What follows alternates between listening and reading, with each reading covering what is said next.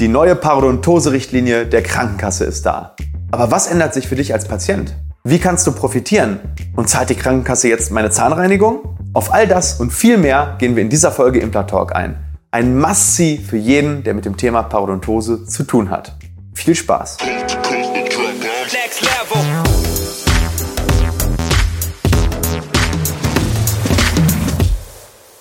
Hallo liebe Community, mein Name ist Dr. Stefan Helker und ich heiße euch herzlich willkommen bei der Audioversion unseres erfolgreichen YouTube-Formates Implatalk. Sollten dir die visuellen Einblendungen an der einen oder anderen Stelle fehlen, komm gerne nochmal auf unseren YouTube-Kanal und schau dir das passende Video an. Und jetzt viel Spaß mit dem Podcast. Wir sprechen heute über ein Thema, was jeden betrifft, der Parodontitis hat und diese beim Zahnarzt behandeln lässt. Es geht um die neue Richtlinie für die Parodontitis-Therapie in der Praxis und vor allem ähm, ja, was für die Ärzte und für dich als Patient damit einhergeht, weil es sind unglaublich große Veränderungen und eine der größten Revolutionen in der Kassenzahnmedizin. Und so viel sei verraten. Die Krankenkasse beteiligt sich jetzt deutlich mehr auch an Thema Zahnreinigung nach der Parodontosetherapie und es wird aber auch, und das muss ich leider als kleinen Spoiler schon mal im Anfangspitch sozusagen sagen, es wird für die Patienten auch aufwendiger. So, wir tragen in diesem Video alles zusammen, was für euch wichtig ist und wie ihr es jetzt aus Patientensicht ja handeln müsst, damit ihr das Maximum aus euren Krankenkassenbeiträgen rausholt. Also, let's go. ähm, ist mir genauso unangenehm wie euch, aber ähm, könntest du einmal da da unten, ich, ich, ich komme da selber nicht dran. Dieser Daumen, dieser, ja, ja, ja, genau, dieser, dieser Daumen. Ja, super. Und dann ist da noch ein Wort. Ähm, da, auch da unten. Abonnieren. Abonnieren. Und die Glocke. Ja, super. Ganz, ganz vielen Dank. Ich werde dich auch nicht enttäuschen. Und jetzt geht es auch direkt weiter mit dem Video. Also, wie lief es eigentlich bisher? Bisher war es so, dass der Zahnarzt in der Regel irgendwann eine behandlungsbedürftige Parodontose feststellt und sagt, ja, wir messen das jetzt mal, wir messen die Zahnfleischtaschen und dann sind die Zahnfleischtaschen zu tief und der sagt dann, wir müssen jetzt was tun und entweder warst du bereits vorher regelmäßig bei einer Zahnreinigung oder du hast es als Erstdiagnose bekommen. So, und was ist jetzt nun passiert? Also wir gehen jetzt einmal diesen alten Prozess einmal durch, damit du weißt, wie es bisher lief. In der Regel hattest du grob drei Termine. Der erste Termin war ein Vorbehandlungstermin in Form einer professionellen Zahnreinigung. Man sagt dazu eigentlich PAV, also Parodontal Vorbehandlung. Dann einen zweiten Termin, wo die Zahnfleischtaschen mal ganz genau gemessen wurden und wo es dokumentiert wurde und wo aufgrund dieser Messung im Prinzip ein Plan gestellt wurde an die Krankenkasse zur Genehmigung für die Parodontosebehandlung. Und dann hattest du in den dritten Termin manchmal auch gesplittet, links und rechts. Wir machen es meistens in einem Termin, die eigentliche Parodontitis-Therapie mit Betäubung und dann eben in der Tiefe der Tasche wird alles sauber gemacht, der Biofilm wird entfernt und gespült und, und gegebenenfalls antibiotisch abgedeckt dabei. So, und dann wurde wahrscheinlich in den meisten Fällen nach einigen Wochen nochmal nachgemessen, ob die Zahnfleischtaschen besser geworden sind. Ähm, und dann hat die Praxis einen Intervall festgelegt, in dem möglichst wieder die Reinigung, also die PZR erfolgen sollte.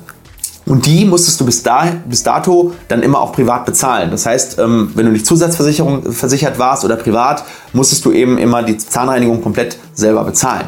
Und nach frühestens zwei Jahren konnte dann wieder eine sogenannte Parodontose-Behandlung gemacht werden. Also dann konnte dieser Prozess nochmal neu angestoßen werden, sodass man auf Krankenkassenkosten in der Regel eine normale Parodontosebehandlung machen konnte.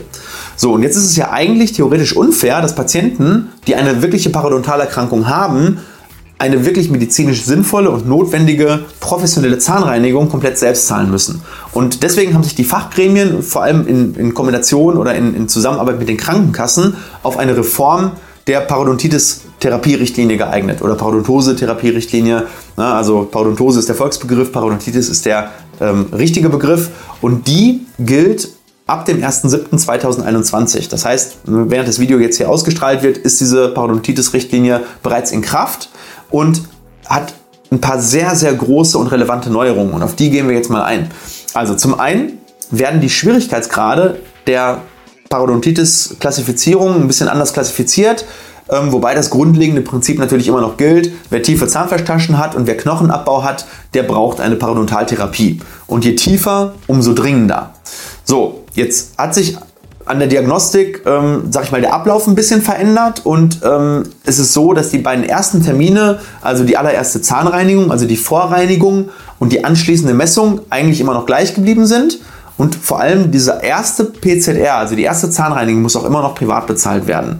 Und die Taschenmessung ist auch mehr oder weniger gleich, außer dass der Befund vom Arzt jetzt ein bisschen anders dokumentiert wird. Da gibt es jetzt spezielle Bögen. Ähm, und jetzt kommt aber schon der erste Unterschied. Denn statt dass man jetzt direkt die Parodontitis-Therapie macht im dritten Termin nach Genehmigung, gibt es jetzt noch zwei Zwischenschritte. Die sind neu. Der erste Zwischenschritt ist ein sogenanntes Aufklärungs- und Therapiegespräch durch den Arzt. Und das muss getrennt erfolgen von der Messung und auch getrennt erfolgen von der späteren ähm, ja, Parodontitis-Therapie. Und dazu macht man einen Termin mit dem Patienten und erklärt dem Patienten in diesem Gespräch äh, detailliert einmal die Diagnose, also was hat er, weil viele können mit dem Thema Parodontitis überhaupt nichts anfangen. Und wie will man jetzt die Therapie machen? Also sprich, man, man klärt den Patienten eigentlich auf. Und das ist total positiv, ne? weil ähm, ja, das, was wir hier auf dem Kanal machen, muss jetzt auch der Arzt am Stuhl machen. Früher wurde einfach gemessen, ja, sie brauchen das und dann wird das halt gemacht. Und dann gibt es noch die sogenannte Mundhygieneunterweisung, wo mit dem Patienten wirklich besprochen wird, wie er optimal zu Hause gegen die Parodontitis vorgehen kann. Weil es bringt ja nichts, wenn wir in der Praxis unser Bestes geben, 100% alles sauber machen und danach steht der Patient zu Hause da und kann das gar nicht umsetzen. Ja? Das heißt, äh, es werden die Tools an die Hand gegeben, was normalerweise auch in der professionellen Zahnreinigung eigentlich gemacht werden sollte, aber hier nochmal ganz speziell mit Hinblick auf die Parodontitis-Therapie. So, und Ihr habt natürlich durch diesen Kanal schon einen richtig guten Vorteil. Ihr wisst deutlich mehr über das Thema Zahnmedizin als der normale, nicht aufgeklärte 0815-Patient. Ähm, aber trotzdem ist es natürlich immer noch mal gut, auf die individuelle Situation beim Zahnarzt aufgeklärt zu werden. So, und äh, dieser Termin darf theoretisch aber auch mit der eigentlichen Parodontitis-Therapie zusammen stattfinden, sodass es dann eigentlich ein Termin mehr ist. Also der Parodontitis-Therapietermin wird vielleicht ein bisschen länger durch dieses ähm, Aufklärungsgespräch äh, wegen der Mundhygieneunterweisung. Und dann hast du eben dieses, dieses Aufklärungs- und Therapiegespräch zwischen der Messung und, äh, ja, sag ich mal, äh, der eigentlichen Therapie. Und Klar, ist ein bisschen aufwendig, aber es ist natürlich schon auch sinnvoll, weil die Patienten dadurch natürlich deutlich besser aufgeklärt sind und besser mitarbeiten können. Und wer versteht, warum er etwas macht, macht es dann auch bereitwilliger. So, und jetzt wird es spannend. Weil jetzt kommt der große Unterschied auch in den Kosten und ähm, in dem, was für dich jetzt sozusagen verbessert wird. Nämlich, je nach Diagnose bei der ersten Messung beteiligt sich ab jetzt die Krankenkasse an den Folgezahnreinigungen. Also das nennt sich dann unterstützende Parodontitis-Therapie. Und je nachdem, wie schwer der Schweregrad ist, ob leicht, mittel oder schwer, ähm, bekommst du alle zwölf, alle sechs oder alle vier äh, Monate komplett die Behandlung über die Krankenkasse übernommen. So, bei einer leichten Parodontitis-Behandlung wird es alle zwölf Monate bezahlt, bei einer mittleren Parodontitis-Behandlung alle sechs Monate und bei einer schweren Parodontitis-Behandlung alle vier Monate. Leider ist das eigentlich immer genau einmal zu wenig. Das heißt, normalerweise musst du alle sechs Monate kommen bei einer leichten, alle vier Monate bei einer mittleren und alle drei Monate bei einer schweren Parodontitis-Behandlung, äh, äh, Diagnose. Aber immerhin ist es so, dass du jetzt sagen kannst, okay, ich bezuschusse vielleicht noch eine PZR pro Jahr privat und bekomme aber die anderen dann über die Krankenkasse bezahlt. Ne? Also früher, wenn du eine mittlere Parodontitis hattest, musstest du dreimal im Jahr alles selber zahlen und jetzt ist es dann eben nur noch einmal. Und das ist nun mal schon echt eine gute tolle Verbesserung im Verhältnis zu vorher. Und das Ganze gilt dann für zwei Jahre. Das bedeutet, dieser Zeitraum, in dem das sozusagen immer wieder evaluiert wird, also es wird dann auch gemessen, zwei Jahre, und danach wird neu evaluiert, ob die Parodontitis noch besteht, ob sie noch therapiebedürftig ist. Rein theoretisch ist es sinnvoll, das ein Leben lang zu machen, aber die Krankenkasse, sobald die Taschen dann wieder flach sind, sagt dann irgendwann, okay, jetzt äh, beteiligen wir uns nicht mehr an der Zahnreinigung, jetzt muss auch keine Parodontitis-Behandlung mehr gemacht werden, jetzt läuft das aus. Oder es ist eben immer noch behandlungsbedürftig und dann geht dieser Zyklus nochmal von neuem los. Und dann muss man ähm, ja im Prinzip entweder die PZR wieder die eigenen Hände nehmen oder es geht der gleiche Zyklus eben nochmal los oder es ist aus einer schweren eine mittlere geworden oder aus einer mittleren vielleicht eine leichte Parodontitis. Also alle Kombinationen sind hier möglich. Und ich finde, in alles, in allem ist das schon ein wirklich gutes Paket, mit dem ich persönlich auch so vor zwei Jahren gar nicht gerechnet hätte, dass sowas äh, äh, überhaupt noch möglich ist in unserer Kassenzahnmedizin. Es gibt aber auch ein, zwei Kritikpunkte. Ja, und auf die möchte ich jetzt nochmal einmal eingehen. Nämlich erstens, ähm, es wird für den Patienten deutlich aufwendiger. Und das bedeutet vor allem, dass Praxen, die Patienten jetzt noch mehr motivieren müssen, bei der Stange zu bleiben. Weil niemand schlägt sich jetzt natürlich darum, möglichst oft in die Zahnarztpraxis zu gehen, um seine Parodontose zu therapieren. Das heißt, ähm, wenn, dann sollte es für die Patienten natürlich immer so einfach wie möglich sein.